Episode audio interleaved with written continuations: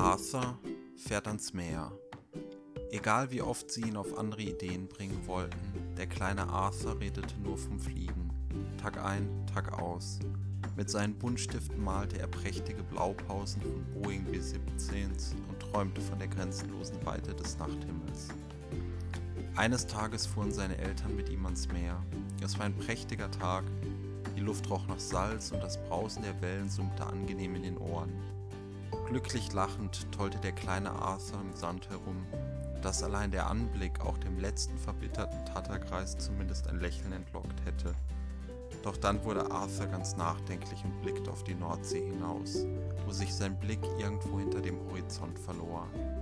Wäre das nicht etwas für dich? fragte seine Mutter. Zur See zu fahren. Unser kleiner Seeigel Arthur, lächelte sie. Doch ihre Worte verklangen in der Brandung.